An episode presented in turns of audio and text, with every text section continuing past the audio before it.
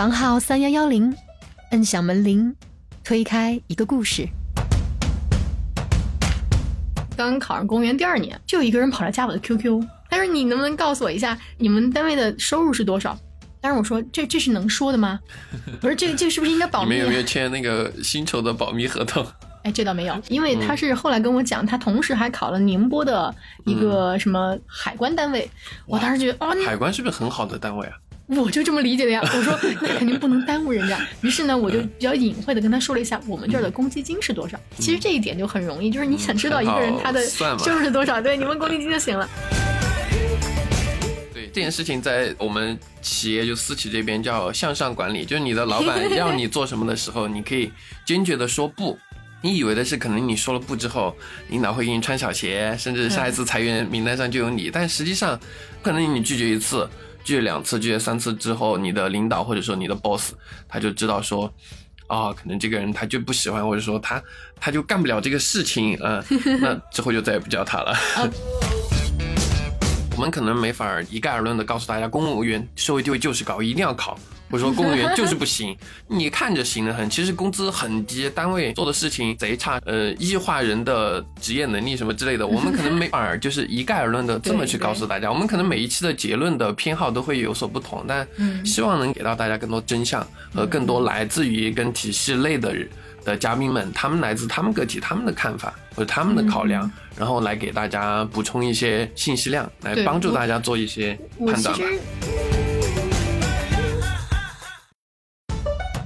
小伙伴们，大家好，欢迎来到我们的播客房号三幺幺零，我是范范。大家好，我是雪峰。嗯，听了上周我们的一周年总结的小伙伴应该都知道，我们可能最近呢要开始策划一个新专辑，啊，暂时呢可能想的名字就叫体制内。其实感觉说这个的话都在颤抖，都在颤抖。对呀，也不至于吧，因为凡凡他是一个已经在职十年的公务员，然后我们在之前的节目中就其实。已经聊过了，就或多或少会提到啊，提到一些，就包括你有辞职的打算吧。现在考编是蛮热的嘛，宇宙镜头是编制嘛，对，所以很多人都觉得你你怎么那么神奇？你是一朵奇葩，还想辞职？对，所以我们就分享一下，讲一下，就是真实的编制类、体制类的生活。的工作是什么样的？我我们可以先不在这儿透露这么多吧。我觉得我们可以，对我们今天这一期呢，其实也算是给我们的新专辑做一个预告，嗯，然后把我们想讲的东西跟大家在这里简要的说一下，也展开一些浅浅的探讨。我觉得这个专辑为什么说它让我感到颤抖，就是因为我觉得它有一定的魅力所在，就是它是我真的想讲的东西，嗯。但是呢，有很多东西，就像当时我们在小宇宙上有一个人给我留言，嗯，然后我就跟他说，其实我很多东西我想。绕着去讲，因为我知道不能讲，嗯，但是绕着讲呢，就需要一个谈话的契机，需要一个很稳定的呃输出方式，在这样情况下，很容易就可能一些东西不好不不小心那个话题就过了，哎，也就算了，那就不讲了吧。所以如果不能聊到这些我想聊的东西，我觉得会嗯没有太大的意义。我们是想告诉这些小伙伴们，就是体制内它不一定有你们看到的宇宙镜头就是编制的这么好。嗯，我们这些人的生存状态到底能给到你们一些什么样的选择的启示，或者是有没有一些帮助，或者就是给到一些不同的视角吧？我觉得都还蛮好的。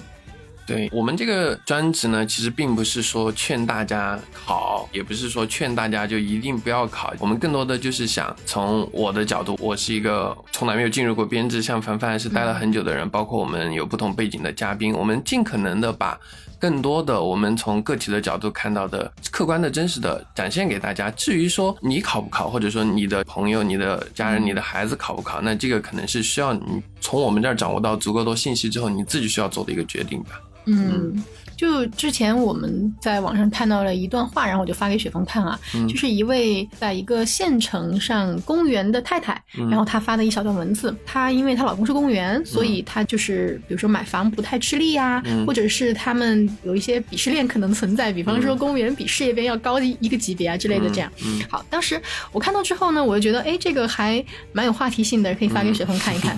然后呢，我们也就是想就此来展开这样讨论，就是可能哈，公务员真的。不像是他说的那么轻松，就说他这样就一定能够把自己日子过得特别好。然后呢，也不像网友们说他的那样，把他和他的老公说的一无是处。我觉得不仅仅是这些方面吧，我觉得我很多东西我们是可以在接下来的这种讨论当中呈现出来的。嗯，未来我们可能也可以找到一些来自于乡镇的公务员，他们来跟我们分享他们真实的买房状况、他们生活状况什么之类的。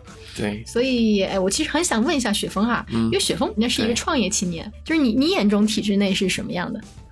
嗯，首先体制内，我觉得这个我跟凡凡之前聊过，就是我们从某种角度来说，其实我认为公务员它是一份特殊的工作，嗯，然后呢，它不特殊，就是一份工作，就是它它跟普通的企业可能有各方面的不一样嘛，比如说工作的性质，然后包括。我其实前不久才凡凡才给我讲过，我才知道原来公务员在一段时间之前是没有社保，以以前叫做视同缴费年限。对对，就是他们是可能也是呃另一种的保障社会保障的方式嘛，但是跟我们这种在企业上班就是缴纳的五五险一金这种社会保险是完全不一样的。嗯，所以说我眼中体制内是什么样呢？我之前认为它只是一份在商业社会的这种普通的企业，不管私企外企、大厂小厂。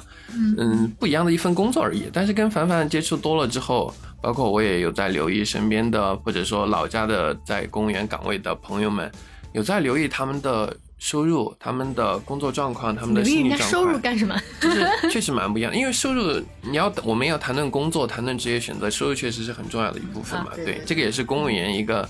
大家其实都想聊一聊的部分吧。但是在体制内，大家真的是一般，我们不会去问，哎，你那收入多少？哎，我不在的嘛，就是我可以问我弟弟说，哎，你你收入怎么样？然后另另一个谁谁谁，他也想往你们那边考啊，什么之类的嘛。但放心啊，这次我们要拉的嘉宾来呢，第一件事肯定都是问你收入怎么样。对对对，这个应该是不管是大家有考公的打算，还是说我们作为一个了解，肯定是最好奇的地方继续嘛。对，这个确实。哎，我还真的，你说到这儿，我记得啊，就是当时我刚考上公务员第二年，就。有一个人跑来加我的 QQ，嗯，然后我当时问你是吧？对，他就来问我，他说：“小姐姐，你能不能跟我说一下？那会儿没叫小姐姐哈，那会儿还是，就是这个词还穿越了。对对对，sorry 啊。他说你能不能告诉我一下你们单位的收入是多少？但是我说这这是能说的吗？我说这个这个是不是应该保密？你们有没有签那个薪酬的保密合同？哎，这倒没有。但我当时又觉得，嗯。就是有有一种那种心态，也不能耽误人家吧，因为他是后来跟我讲，他同时还考了宁波的一个什么嗯海关单位，我当时觉得哦，海关是不是很好的单位啊？我就这么理解的呀，我说那肯定不能耽误人家。于是呢，我就比较隐晦的跟他说了一下我们这儿的公积金是多少。其实这一点就很容易，就是你想知道一个人他的收入是多少，对，你问公积金就行了。然后我就很隐晦跟他说了一下，意思就是别来宁波海关那么好地方，你去那儿吧。对，宁波的地方财政应该很好吧？我想也是。对，宁波的。我没记错的话，宁波财政应该是全国的城市前十的吧，而且很高。但是我不知道他说的是海关的，比如说下属单位，还是一些企业或者什么，这我都不知道哈，因为他也没有跟我详细讲。但是我就觉得，哎，如果人家有好的机会，那我就实地的告诉他一个，呃，我这儿的情况，那对他来说可能也是一个帮助，让他有一个更好的选择嘛。嗯，所以我是一个善良的人。谢谢。然后我们会在接下来的节目中找到一些具体的嘉宾，聊大家好奇，然后呢，我们也可以讨论的所有的事情。但是不能讨论的呢，我们还是就不说了。为什么？因为这个也算是涉及一个基本的职业道德吧。我觉得可能我自己作为一个公务员，我能够接受哪些东西，可以嗯认真的告诉大家。嗯，但是为了。保证我自己的安全，我觉得可以不说，我们就不说。对，这个就是懂得都懂嘛，大家应该知道。就就算你在一个普通的企业上班，就像刚刚我们聊到的嘛，你可能也会涉及到签署，呃，不管是工作内容、薪资、报酬之类的保密协议，所以有的东西它本身也是。不能够讲的，嗯，但公务员本来就应该是阳光工资，所以这个倒没什么什么保密协议可言，我觉得，嗯，就是如果他们觉得不好说，我们可以引导嘉宾举一些例子，比方说，哎，你孩子上学上的是私立还是公立呀？或者是，哎，你一年能买个包吗？当然，说实话哈，我觉得按照我们现在公务员的工资收入，如果是一个公务员双职工家庭，在我的理解当中，买包真的是一个特别奢侈的东西，这个是真实的，我觉得这是真实的。对，嗯，对。雪峰的体制内还有什么比较呃深刻的印象没有？嗯，我的大部分印象可能是对绝大部分都会有的一些共同印象嘛，就比如说你可能要学习一些生存技巧，或者说工作方式、生存方式。那就比如说，嗯，这个应该可以说吧，就就是我们没有当过公务员的人，可能都会考虑嘛，就会不会有应酬，会不会要去啊陪吃饭啊、陪喝酒啊之之类的事情。嗯，对，但我觉得这个事情，呃，我们先不说，就是有没有经过什么，比如八项规定的洗礼之后，好，然后我们可能现在我我个八人项规定，嗯，对对学到一个新名词，对吧？，对，我觉得在这个东西之前，呃，我我也没上班，嗯。所以我可能对这件事情的感触不是特别的深刻，但是我知道它一定是有的。但我觉得这件事情肯定是有的吧，对，因为它不仅仅是在体制内，对在在企业里面也会有。对，我觉得，有可能还更甚一点，因为起码在公园里面，你还有八项规定可以管一管。嗯，我我理解的是，对企业来说是分部门，对体制内来说可能就是分单位，或者说分、分那个，就像不，我觉得还是有一点分人。啊，对，也分人，也分人嗯嘛。比如，比如你在企呃，在私企这边，就是我们把企业和体制就作为两个部分讨论哈。就比如在嗯企业这边，你如果是销售类的、市场类的部门，你在工作中有打交道的有很多是甲方，是客户的，需要他们花钱签合同的，那有可能陪吃饭、嗯。应酬，甚至一些其他的跟嗯，不太好的。对，跟跟跟甲方跟客户的交往方式可能都会涉及，这个可能跟嗯对，嗯。我就记得小时候，呃不是小时候，就刚毕业的 时候，就是我妈妈也想让我考公嘛，她就嗯。提到说朋友他们家孩子去考公，然后家里面都在公务员体系的，所以呢就建议他去考什么税务吧，我记得是税务相关的单单位。让他考公的时候，这女生就说：“我才不去考公务员，还要去陪谁谁谁喝酒，我才不去。”然后他、嗯他的家里面就告诉他啊，税务的单位可能这些就比较少，所以说可能在公务员这个体制内，跟我们在企业一样，它可能也是分部门、分公司、分人，甚至可能说你在同样的部门、同样的岗位，在不同的区域、不同的城市，也有可能你面临的是不一样的东西，对吧？嗯，我说的分人呢，嗯还有一个点，就是在于这个人他自己的一些，呃，啊对生活的看法。嗯就如果他本来来到体制内，嗯他就是觉得我就是在这儿找一份工作，混一顿饭吃，我干嘛要那么拼命呢？躺平不好吗？好，所以这样的人，那可能他一辈子都不用接触这些东西。对，这件这件事情在私在我们企业就私企这边叫向上管理，就是你的老板让你做什么的时候，你可以坚决的说不。你以为的是，可能你说了不之后，领导会给你穿小鞋，甚至下一次裁员名单上就有你。但实际上，私企这边，我我不去评价这个 说法哈，就是向上管理这种方式对不对，或者说怎么样。但是就像凡凡说的，这可能是一种个人选择，对就有可能你拒绝一次，拒绝两次，拒绝三次之后，你的领导或者说你的 boss 他就知道说。啊、可能这个人他就不喜欢，或者说他他就干不了这个事情，嗯、那之后就再也不叫他了。呃，不光是这样，还有嗯就是说一些我主观可以决定的事情，就是也许在你说刚才那种企业的情形里面，是靠老板觉得你不合适，所以不叫你了。嗯但是我认为的，嗯，人他甚至可以选择，我随便你想不想我去，我都可以选择不去。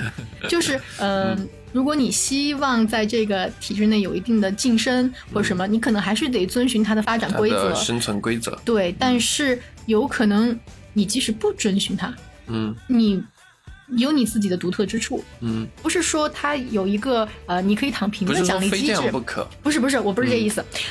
不是说躺在那儿你就可以获得，比如说什么三年一个晋升，五年一个调资这样的晋升奖励机制。我跟你说过，我调资调五十二块钱那种，那那个调资没有太大的意义。对，但我的意思就是说，一些晋升奖励机制，它可能真的是你有这个能力，嗯。你有一定的业务工作水平，嗯。然后在某一些岗位非你不可，对吧？所以我觉得其实跟职场就是企业的嗯职场的，对对，有有类有类有相似性，它还是一个要看人看呃、嗯能力的一个一个地方。对，嗯，而且嗯。聊到这个，其实我还突然临时想到的一个点，就是嗯。现在可能在改革了哈，就是我了解到的，呃，日本的很多大的公司，它其实是终身雇佣制的。它跟我们的体制，如如果都把他们看作一份工作，或者说叫做进入一个组织的话，嗯有很大的类似性。就是他们这种一般都是大的公司，你如果想要晋升、想要去奋斗的话，天花板也是很高很高的。在他们内部也会存在，他们叫前辈嘛，嗯就是需要去陪前辈吃饭喝酒，然后他们的晋升通道是相对僵化、相对固定的，然后你可能也是一个萝卜一个坑，可能有很多地方是类似的。对，我想到这个，我们说不定说不定可以找一个 在有对，在，在日本的日企，在日本的日企嗯对才行。而且而且我了解到，就是说现在很多的日企，在日本的日企哈，日本的嗯。本土企业也在去改革嘛，就是说没有再继续终身雇佣制，因为终终身雇佣制这个事情，如果说整个社会的企业都这样的话，就是年轻人会没有缺奔头，乏动力对对缺乏这种但但我觉得嗯，这个跟在我们国家的体制内还是有一个我觉得特别大的区别，就是在于你的跳槽自由。嗯就是可能很多人不太理解这件事情，有些人甚至觉得。为什么有要跳槽自由？这是个什么鬼？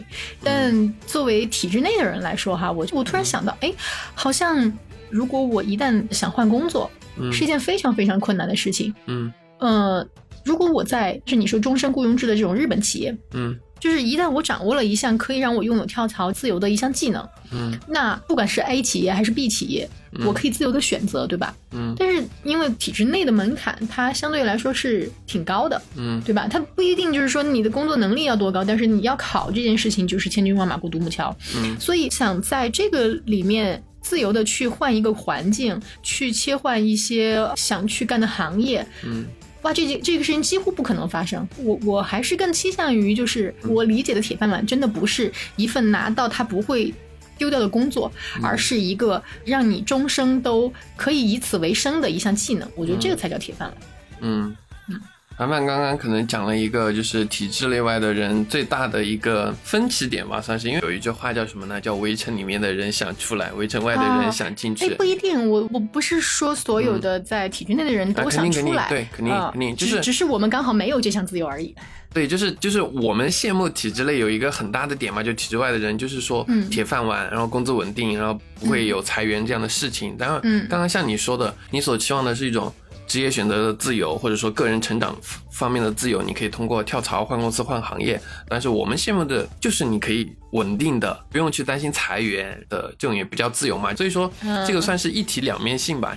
而而且我嗯，就我想跟你说是，在我了解的，就可能上世纪吧，就日本的经济比较辉煌的时候，他们那个终身雇佣制其实跟公务员几乎一模一样。他们的终身雇佣制不是说你辞职了你可以换工作，而是你辞职了再不会有公司要你，其实是类似的。啊，真的吗？，对，因为他们就是刚毕业的话，你要不就是大的财团签终身雇佣制，要不你就去小公司，就是碌碌无闻，就是社会地位会很低很低。因为敢签终身雇佣制，肯定是大财团嘛，比如说三菱、松下呀、日本银行啊，就就之类的。就他们毕业的话，要不就选这条路，要不就是去做一些，嗯，我看过一些，不管是作品啊、书啊，还是日本电影，就是在他们的情景描述下，就是可能社会地位会低很多。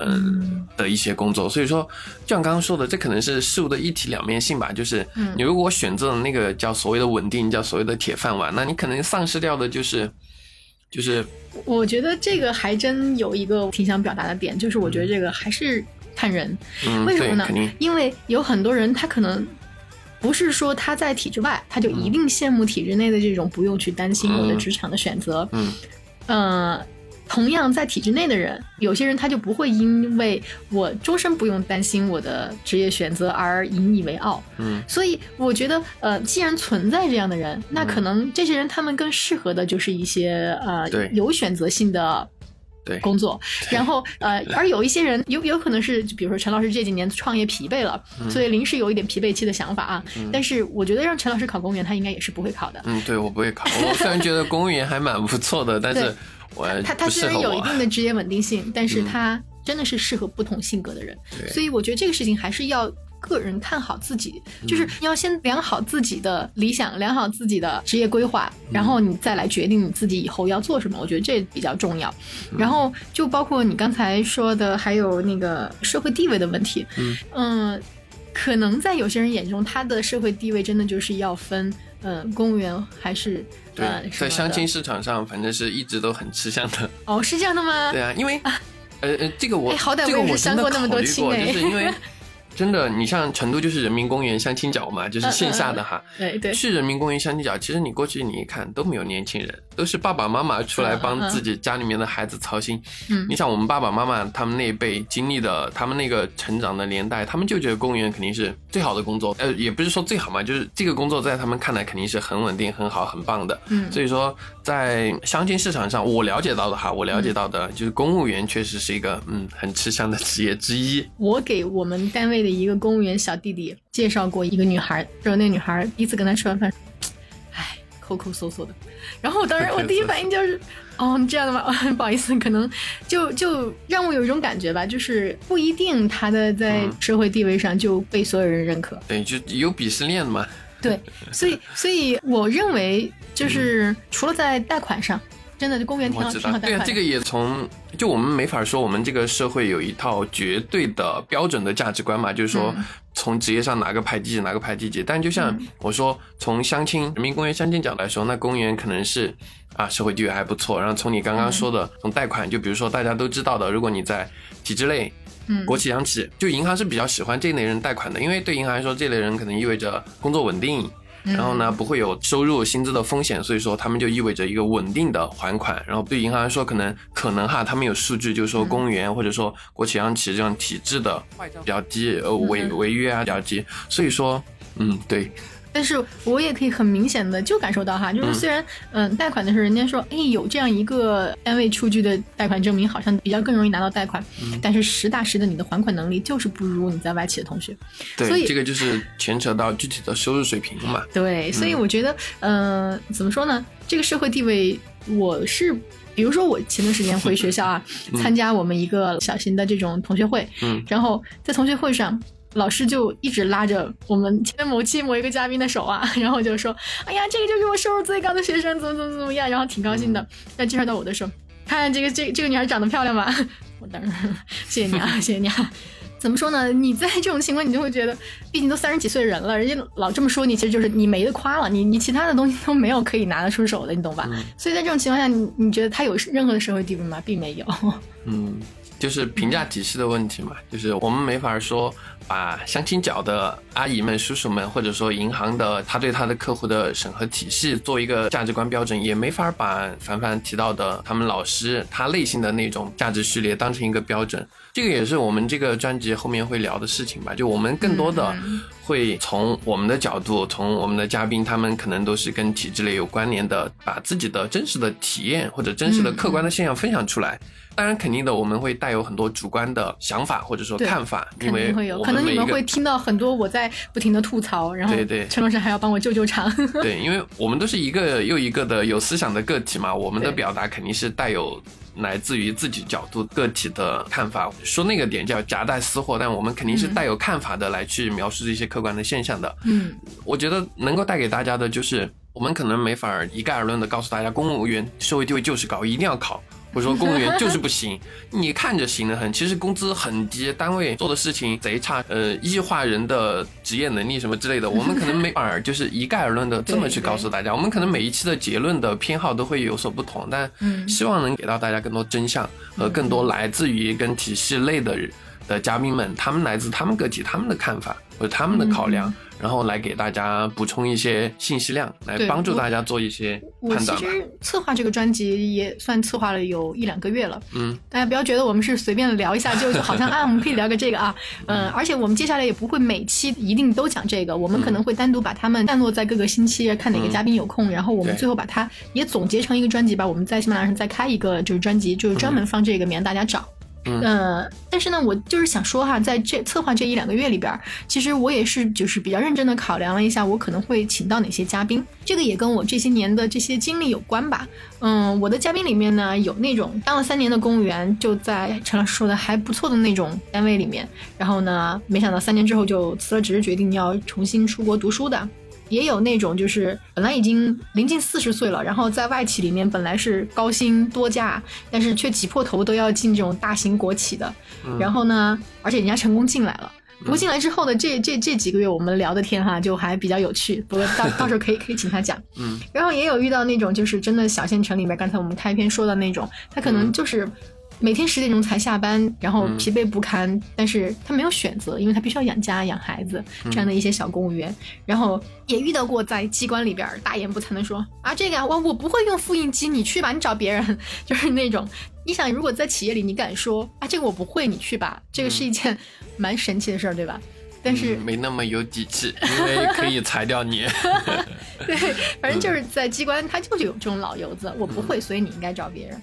所以，嗯，还反正挺不一样吧。然后还有，比如说我有某一个闺蜜，她真的是把全市所有区市县的教师招考都考遍了。然后每个都进面试，但是每个都没有最后考进。通过。对，然后最后呢，就是在某个村小吧，反正虽然也在咱们成都市内啊，但是一个村小，也有那种就是从安稳的教师编制辞了职去追求，就就哎，我们以前的某一个嘉宾啦，就是那个呃，现在在泸沽湖娶了一个 不对，应该叫嫁到泸沽湖的一个男生，对吧？然后在呃泸沽湖当最贵的黑车司机，所以我觉得嗯，不同的这样的视角的朋友吧，我觉得还还有一些可能。嗯，现在大家就是在他们视角当中看到的一些更多的人，可能这个专辑的构成会很不一样。这样，对，就像刚刚说的嘛，可能也跟我们这就这个专辑一样，就可能会比较乱，就是偶尔聊聊旅游，偶尔聊聊嗯有趣的旅途上的故事，偶尔可能就回到民宿，民宿或者说甚至回到生活，聊一些我们想聊的话题。可能这边这只是我们的一个主题，我们找到的嘉宾他可能是体制类的，那可能我们聊着聊着。嗯，我们对他的另一方面更感兴趣了，也有可能。但是呢，都有一个目的吧，给大家提供更多的信息。嗯嗯，对，反正就是通过就是完全不同的这种生活状态嘛，我们也讲讲真话，然后看看大家就是真的在个人成长这个角度上来说，可以给大家提供到一些什么样的视角。嗯，对。然后最后我们再给大家讲一下我们这个专辑，我们准备怎么聊吧？因为呃，之前聊的时候。发现说有的话题可能不太好讲，关于公务员的，又想绕着讲，但是呢又很怕错过说 话的那种契机。对，哎呀，一不小心算了，没问出来就不问了吧。对，就是没有给到大家更多的信息吧。我想我考虑的是，所以说。呃，后面呢，我们会给每位嘉宾一个问题清单，我们争取有一个保障的底线的点，就是这个清单上的问题我们都会问到。嗯，至于说能不能挖掘到更多的信息呢，就看我们跟嘉宾。说我们好像两个八卦狗仔。就看我们跟嘉宾聊的过程中嘛，可能每个嘉宾会提供给我们的东西也不太一样。对，我们看就是是他的呃那些观点视角里面有什么我们可以去深究的一些东西，我们可以好好探讨一下，到底这个现象它是什么原因？哎，它的分析是怎么样的？然后能给我们一些什么样启示之类的？嗯然后这个清单呢，其实现在我也没写完啊，因为嗯。我觉得可以慢慢的就是我们探讨一下，但是如果大家有想问的问题，也可以在评论区留给我们。留给我们。对，现在我们呢也写了一些问题，我就以我的角度来问一下。你你要问我吗？对呀。来，第一个问题就是怎么进入体制内的，在体制内待多久了？哈，刚才说了十年嘛，但怎么进入体制内的，就是那个我刚才说的那个公务员考试啊，嗯，四川人事考试网公务员公招那个什么，然后考进来的，只考了一次。一百四十多分呢，现在拿出来的还只考了一次，对，能够能够能够震惊到我们现在零零后的几几个小朋友哇！番茄你考了一百四十多呀？对，虽然我没有正式去考过哈，但是只考一次考上，嗯，是蛮厉害的，很多。他们都是考了好多次吧，这也是我对公务员这个之后可以。其实这个我还真蛮想跟你聊，就是在以后专辑里面，就是这种连续很多年在家里蹲着考的这种考生，我我真的挺想了解他们的这种状态。对，就是我认为我不适合去考公务员，有一个点就是，第一，我认为我没有樊老师那么强的能力、学习能力，或者说，呃，这种。就误会了，只考申论行测。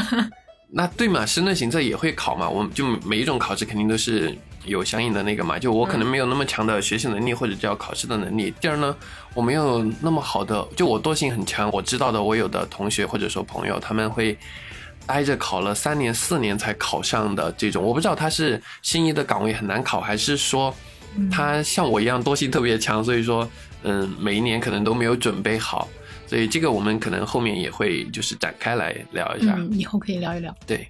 好，第二个问题就是刚刚我们提到的嘛，如果是公务员考试的话，怎么考？你觉得难吗？嗯，当然考试的时候，在我们那个呃，就就是想说不难会不会挨打？你有这个资本。因为因为不是那个时候考试的时候，我是很认真的，因为那会儿还是拿手机短信去查每个岗位有多少人报名，就是我们那个时候是可以查到每一个岗位的报名人数的，所以我是现在不可以了吗？我听现在的上次我们聊的那个嘉宾俊俊，他就跟我说过，他说现在不可以了。然后那会儿我就专门去查我要报的岗位，我就是属于比较鸡贼那种，到最后一两天才开始就是报名。嗯，我就只留了最后一天的时间，万一没报上可以第二天补报。然后比如说十天的报名时间，我是第八天我才去报名。然后那个时候我就观察每个岗位已经报了多少人了，我就挑那种。不是特别多人，对对对。但是我当时挑下来那个岗位也是五十比一吧，反正，因为三不限专业，这个你不懂对吧？又是新名词我懂我懂，对我懂三不限专业我知道。啊。好的，但是按照这个比例来考的话，也反正不算是现在。我想十比一也很难啊，我觉得跟现在的比起来，可能还轻松一点吧。哦哦哦，跟现在比那是。对对对，然后嗯、呃我我我就是觉得，反正当时考的那两本书都还啃得比较透。嗯，如果大家需要推荐我我推荐书的话，也可以就直接呃上百度搜那个什么中公，呃、嗯对对对，就就就就教材是蛮多的。对对对，我就就就就觉得那个教材就够了。嗯然后嗯还嗯蛮容易的，会被打？会被打？嗯，我声明一下哈，不容易。我虽然没有考，但是在我妈妈的要求下，我是买过一套书的。我大概看了一下，就是我对它理解是不难，但是呢比较庞杂。然后你可能、嗯你肯定是要认真的花比较多的时间，然后嗯在比较好的学习状态下去花一段时间去学习的。当然，你说它题很难吗？像我们高考数学最后一道大题那么难，哦那肯定没有。它的我我题。我收回我刚才说的话，我觉得应该是这样的，就是你必须要保持你有一个非常好的答题状态，嗯就不管申论还是行测，你一定要就是把那个题刷够。我觉得在对，嗯就是我看那个你是深圳行测，哎，那些就是什么选择题，那个叫什么？呃那个叫行测，啊？对，行嗯。测，就其实行测那些题，大家如果有过考公务员的经历或者看过书，都知道那些题其实不难，就大部分你要说，嗯。呃，知识的水平或者说要求，他可能初中、高中左右吧，嗯。但是蛮容易错的。就是它，它是很很多题，就你看啊、好简单，好好日常或者好好那个，但其实蛮容易错。的对，就还有对常识题什么的，蛮容易错的。嗯，嗯，有可能吧，反正我就觉得，呃，一定把那种做题的状态保持到那儿，然后嗯在考场上就很容易发挥好。我觉得可能当时因为我是应届生，所以我是有那么学习状态还在对。对对，两三个月的时间是可以每天坐在那儿啃书的，嗯所以、嗯、那肯定比就是一边上班一边考公务员的人来说，可能是有一些优势。这样，嗯，好的，这个话题我们可以之后某一期节目展开，还蛮有的聊的，我觉得。我觉得可以跟就是现在正在考的小伙伴一啊，起聊一聊。对对对然后第三个问题，你在体制内的工作是做什么的呢？你觉得这项工作最大的意义是什么？啊。我现在的工作就是，其实，在之前的几期节目里面有陆陆续续聊到过。嗯我之前的工作是做一个财务工作，嗯然后呢，一直是做账嘛。然后我觉得这个工作，当然它跟嗯企业的财务的最大的区别，就是在于一定要保证这些资金的使用上是合合法合规。呃，你要说它最大的意义是什么，就是我的工作其实特别民生，我我是在一个特别民生的部门，嗯然后可以说是，那就是保障这些所有民生的钱能够花在应该花的地方吧。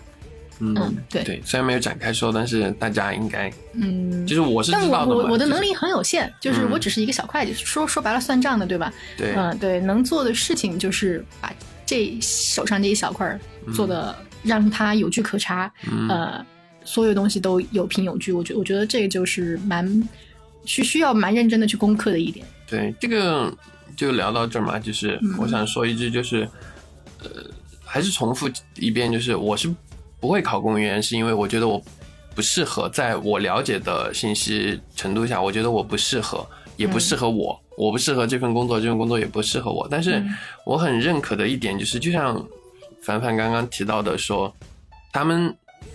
单位或者说他们部门是做关于民生的关系的，我是知道具体是什么，就是这项工作是肯定有很大的意义，有必须性的，对他们所在地来说，或者说对说大一点哈，对我们整个国家，对对整个成都市来说，它是有存在的很大的意义的。但是呢，就像凡凡说的，他只是单位中的一个小螺丝钉一个员工，对对一个螺丝钉，他可能没法直接的。促成这件事情，他只能做到他岗位上的一件事情，但是嗯这也是一点，我觉得公务员很不能说伟大，就是至少说很有意义的一件事情，就是说听到有人说公务员伟大，这是什么鬼？就是可能每个岗位上都有伟大的个体吧，但是我不伟大，我不伟大，我特别渺小。对，就是说我我认为公务员他们有很多的工作其实是在做保障嘛，或者说像刚呃刚因为我本来提到的是在一个保障部门嘛你像做财务这样部门的，就是他、嗯他们的正常运行才能够让很多的普通的市民居民能够正常的生活吧。就是嗯之后如果有机会，我们可以展开给大家聊一下。嗯，对。对，然后然后第四个问题就是我们比较八卦、比较想知道的一个问题，看你有没有兴致展开的一个问题，就是你作为公务员，你的收入怎么样呢？嗯，我收入不怎么样，跟跟我在外企的老公比起来是差他好好几个档次的。呃，我我觉得就是说，大家考公务员也不是冲着收入去的。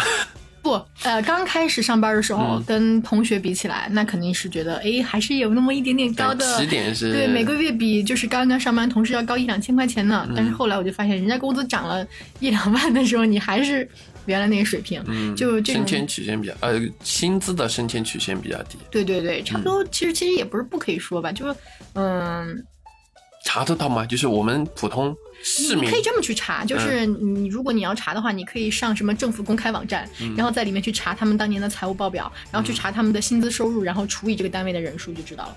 但是那个是平均工资，呃，肯定领导要比我们这些基层员工要高嘛。但是呃，你如果想看的话，这些都是其实在公政府公开网上是能够看得出来，但你得会看报表。但是那都是中文字，不可能说你不认识那几个字。对对对。对，大家不用去看，之后每期嘉宾我们就盯着问一下就可以了哈，不用去看了，太麻烦了。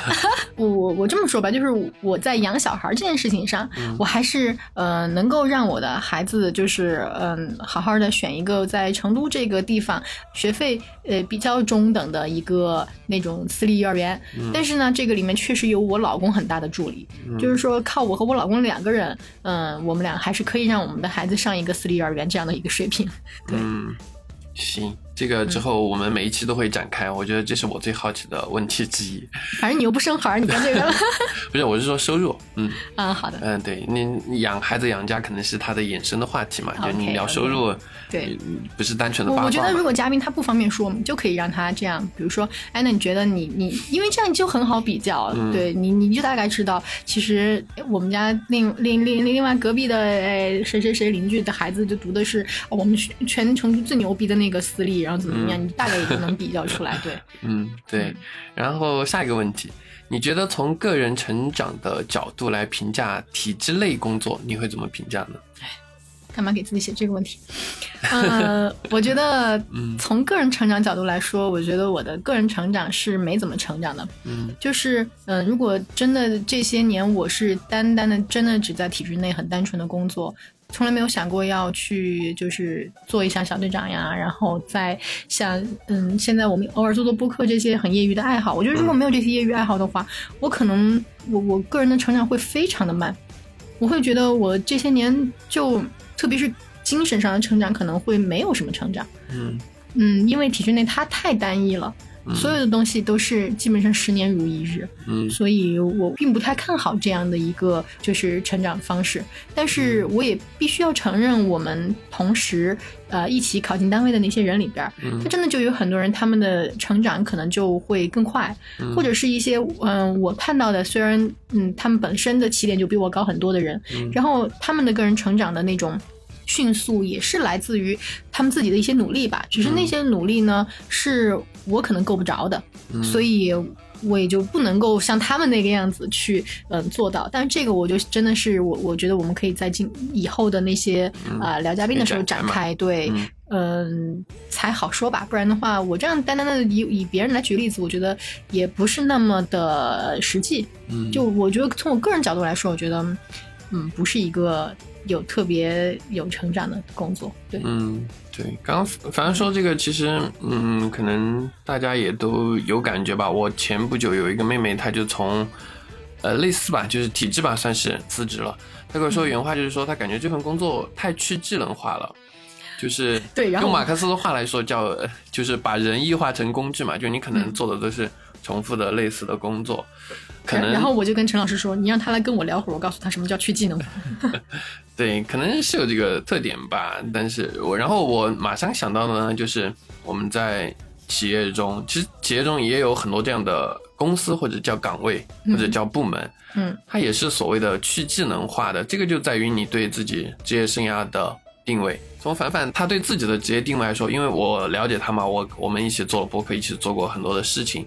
他对自己的职业的定位、职业生涯的定位，明显是丰富的多，是想要做到或者做过更多事情的。所以对他来说，他一点都不喜欢这个。对，但是我很感谢他给了我这样一个。稳定发工资的稳对稳定收入，它能够支持我，呃，可以用周末的时间闲暇来跟陈老师录播客，对吧？我觉得这个也是一个，嗯，很多东西很很多工作达不到。角度来说，这个工作本身带给你的职业成长，可能你不太满意，哎，是。但他带给你的职业成长，对，就是你，你在这个工作之外，你是很满意的。对我，我觉得也也不算很满意哈，就可能也许我当年如果没有考公务员，走的路会跟现在很不一样。嗯，但是反正现在也选了这条路了，嗯，那就好好的去走这条路。那我就发现，我还是把我能够在这条路上走出来的一些我想要达到的状态是达到了的，所以我就觉得还挺开心。嗯，一天一个摸鱼小技巧，大家学会了吗？哎，哪有？不要这样说，现在 天天加班的好吗？然后刚刚这个清单，我跟凡凡我们试着就是回答了一遍嘛，就像前面说的，我们会再扩充这个清单。然后大家如果有想问的、想了解的话题，关于体制类的、关于公务员的，也可以在我们下面留言。如果合适的话，我们就会采纳，然后去追问我们的嘉宾，比如像收入这样大家感兴趣又好像有一点敏感的话题。我发现了，陈老师就是在意人家的收入。对，我是代表大家好。嗯，差不多嘛。那我们今天这期就直接就差不多聊到这儿。然后我们呃也不会说马上这个专辑就会啊很快速的更新。呃，我们也会去慢慢的约嘉宾，然后呃一期一期精心的策划。嗯，下一期我们可能会讲一些回归到我们专辑本身旅行上的事情，因为下星期我要休假了。对，但这个事情我觉得真的要吐槽一下，你知道吗？体制内的休假都是统一规定集中休假，就其实我到现在为止，我连我去哪儿都没想好，但是已经就是被休假了，对，被休假了，必须要休。就你你不像，就比如说，如果我想每年去呃三月看一下日本的樱花，然后看不了了，对，什么什么什么四月去看一下阳明山的海域，这都是不现实的，因为每年只能在什么七八月份集中的某两二十天内让你集中选择五天来休假，这样这个。体制内，体制内，今后会给大家展开说说的。对，好，那我们这期节目就到这儿。OK，那就下期再见，拜拜，拜拜。